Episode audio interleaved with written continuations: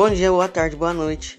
Eu sou o João Sérgio e venho aqui falar sobre a paralisação dos jogos da NBA.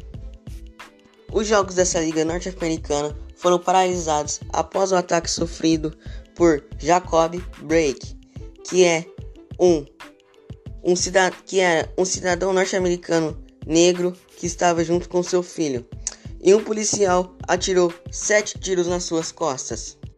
E essa não é a primeira vez que acontece esse tipo de homicídio com pessoas afro-americanas.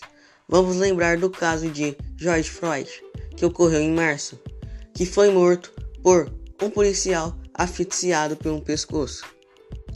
Jogadores da NBA como LeBron James, Antetokounmpo, Stephen Curry fizeram protestos e nesse dia 26 de agosto decidiram não entrarem em quadras após o luto à morte de Jacob, estampando frases como vidas negras importam e diga não ao racismo.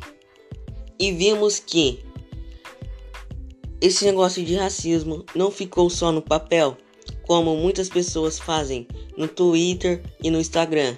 Ficou na história. Pois nenhuma vez jogadores da NBA recusaram a jogar por causa de racismo. Então, em 2020, estamos vendo não só histórias para o esporte, estamos vendo histórias para a vida. Obrigado por me escutar até aqui. Se você gostou, um excelente dia.